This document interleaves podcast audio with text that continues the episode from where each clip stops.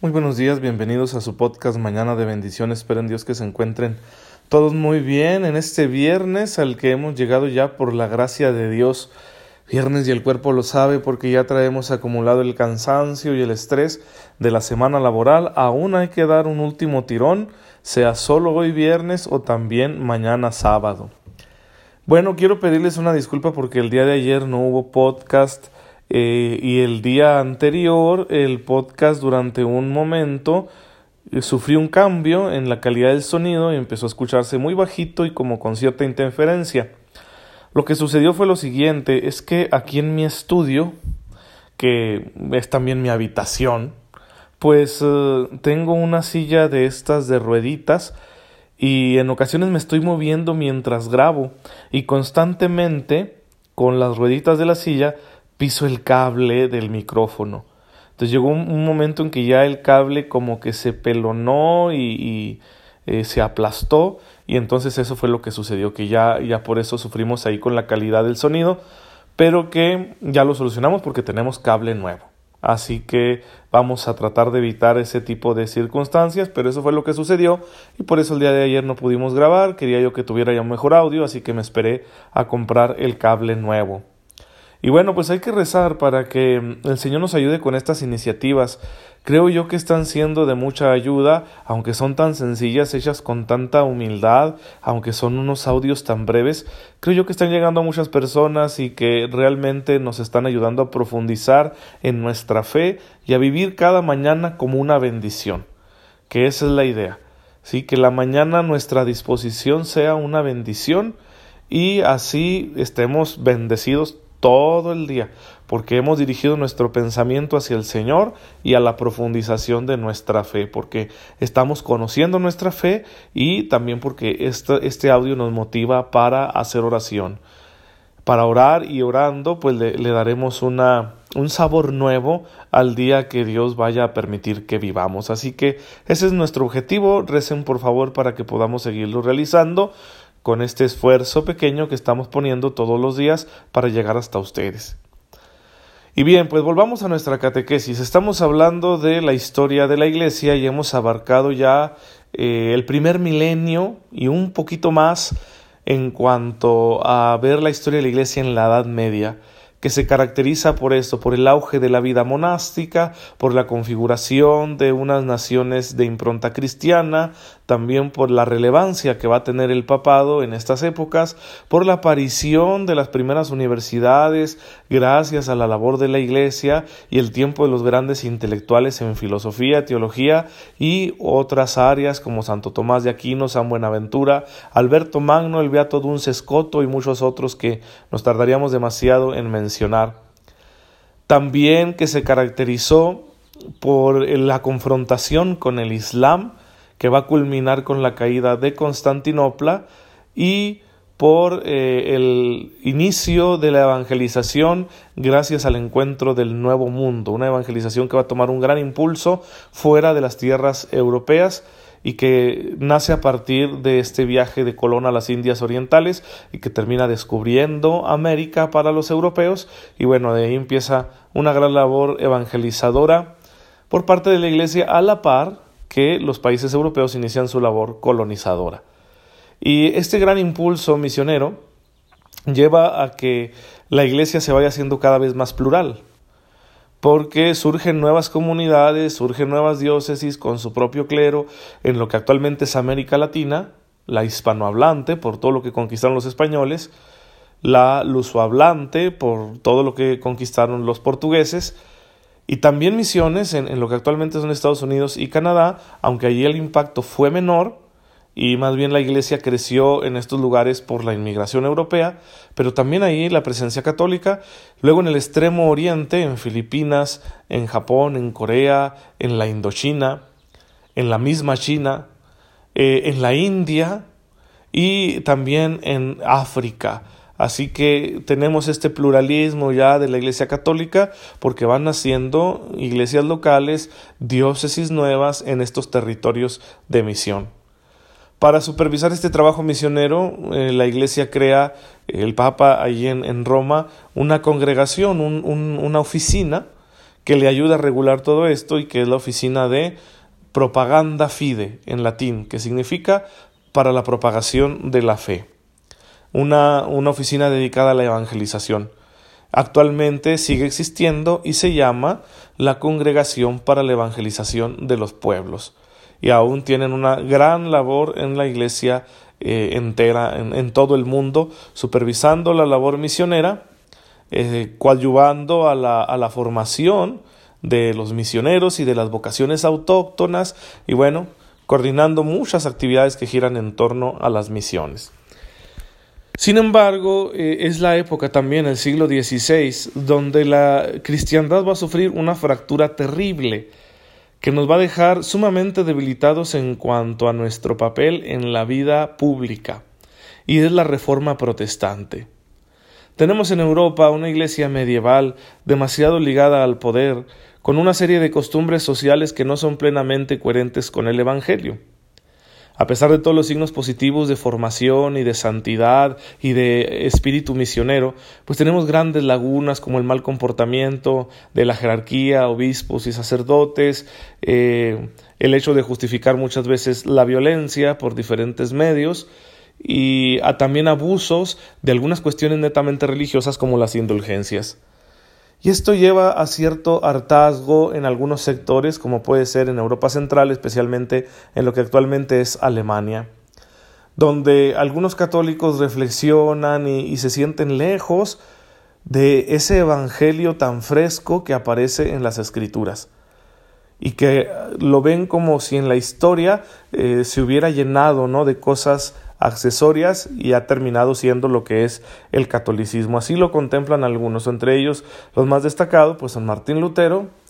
eh, Juan Calvino, Ulrico Zwinglio, entre otros. Y hay varios movimientos ya de disidentes que tratan de vivir la fe de una forma distinta, como es eh, el caso de los husitas en, en Europa Central, en lo que actualmente serían la República Checa y Eslovaquia, y que van a ser reprimidos, ¿verdad?, por los nobles católicos de una manera violenta y bueno, esto va a generar un clima muy tenso. Y entonces las ideas de los así llamados reformadores, principalmente estos tres que he mencionado, pues van a llevar a que de facto, de hecho, se dé una, una ruptura en la iglesia.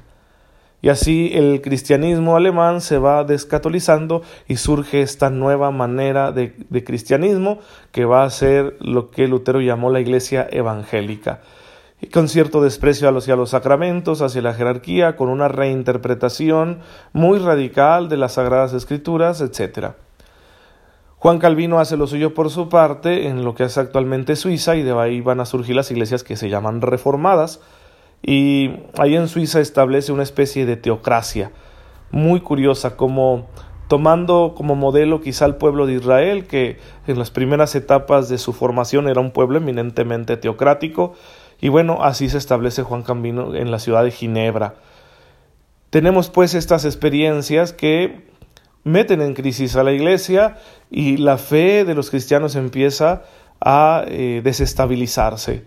Y también esto hace que surjan conflictos entre un bando y otro, conflictos no siempre muy edificantes, y que socialmente la gente se va cansando y empiezan a verlo como algo superfluo. Sí, a partir del siglo XVI empiezan como que el proceso de secularización decir, si nos vamos a pelear por religión, mejor hay que tener un punto medio, un equilibrio y darle más importancia a las leyes de la nación, a la ley civil, etcétera. Y ahí empieza este proceso que tiene sus cosas positivas y sus cosas negativas y que lo vamos a ir profundizando eh, a partir de los siguientes episodios cuando vayamos viendo estos estadios del proceso secularizador, principalmente en Europa y después en otras partes del mundo. Y para ello me voy a ayudar en un libro muy bueno que he encontrado, y que se llama Historia de las Ideas Contemporáneas, cuyo autor es Mariano Facio, sacerdote argentino, eh, muy bueno, muy clarificador a la hora de abordar este tema, de cómo ir viendo este proceso secularizador, cómo se configuró la sociedad moderna en la cual la religión tiene poca relevancia hablando en cuestión de la vida pública. Pues hay que hacer una lectura muy interesante y muy crítica de este fenómeno y nos vamos a ayudar de ese libro que está muy bueno y muy clarificador. Es un libro grueso y caro, pero bueno, Si, si tuvieran la oportunidad eh, de adquirirlo, sería excelente porque es, es un libro muy bueno para tenerlo ahí de consulta, para informarnos. Es de la editorial Rialp, así que por ahí pueden buscarlo a través de internet. Pues bien, esa va a ser la, característica de la Iglesia, principalmente en Europa, a partir del siglo XVI, esta fractura entre el mundo católico y el mundo protestante. Pero tiene su aspecto positivo, porque esto va a llevar a que la Iglesia reaccione de forma decidida, poniendo fin a tantos abusos y generando mejores estructuras para la realización de su labor en el mundo, algunas de las cuales permanecen hasta nuestros días. Son los tiempos del Concilio de Trento, de la unificación litúrgica, del surgimiento de nuevas órdenes religiosas como los jesuitas, que van a tener un papel muy importante en la historia de la Iglesia, la reforma de otras órdenes como la que llevarán a cabo Santa Teresa de Ávila y San Juan de la Cruz con los carmelitas en España y que se va a extender al mundo entero y que nos lleva a una vivencia más radical de los valores cristianos. También el nacimiento de los seminarios para una mejor formación del clero y será el tiempo de los grandes catecismos para acercar las verdades de la fe, de las escrituras, al pueblo llano. Eh, eh, será también el incremento de las escuelas católicas y de grupos religiosos dedicados a la educación. Así que el catolicismo se va a afianzar y va a mejorar en muchos aspectos, nutrido también por el gran impulso misionero que estará experimentando en otras tierras. La respuesta que la Iglesia da a la reforma protestante y que históricamente se ha llamado contrarreforma le dará un nuevo impulso a la vida de santidad de sus miembros. Va a ser el tiempo de grandes santos, como San Ignacio de Loyola, San Francisco Javier, entre otros muchos. Y también será un tiempo de eh, como clarificación de ciertas doctrinas muy importantes. Siempre que hay alguna crisis en la Iglesia se clarifica la doctrina, la fe que nosotros profesamos en cuanto a los sacramentos, en cuanto a la justificación, etcétera, y también vamos a ir entrando en estas verdades de la fe desde el punto de vista de la teología del Concilio de Trento para que conozcamos eh, estos avances teológicos que la Iglesia va a tener, dejando claras las doctrinas católicas en respuesta a la crisis generada por la Reforma protestante.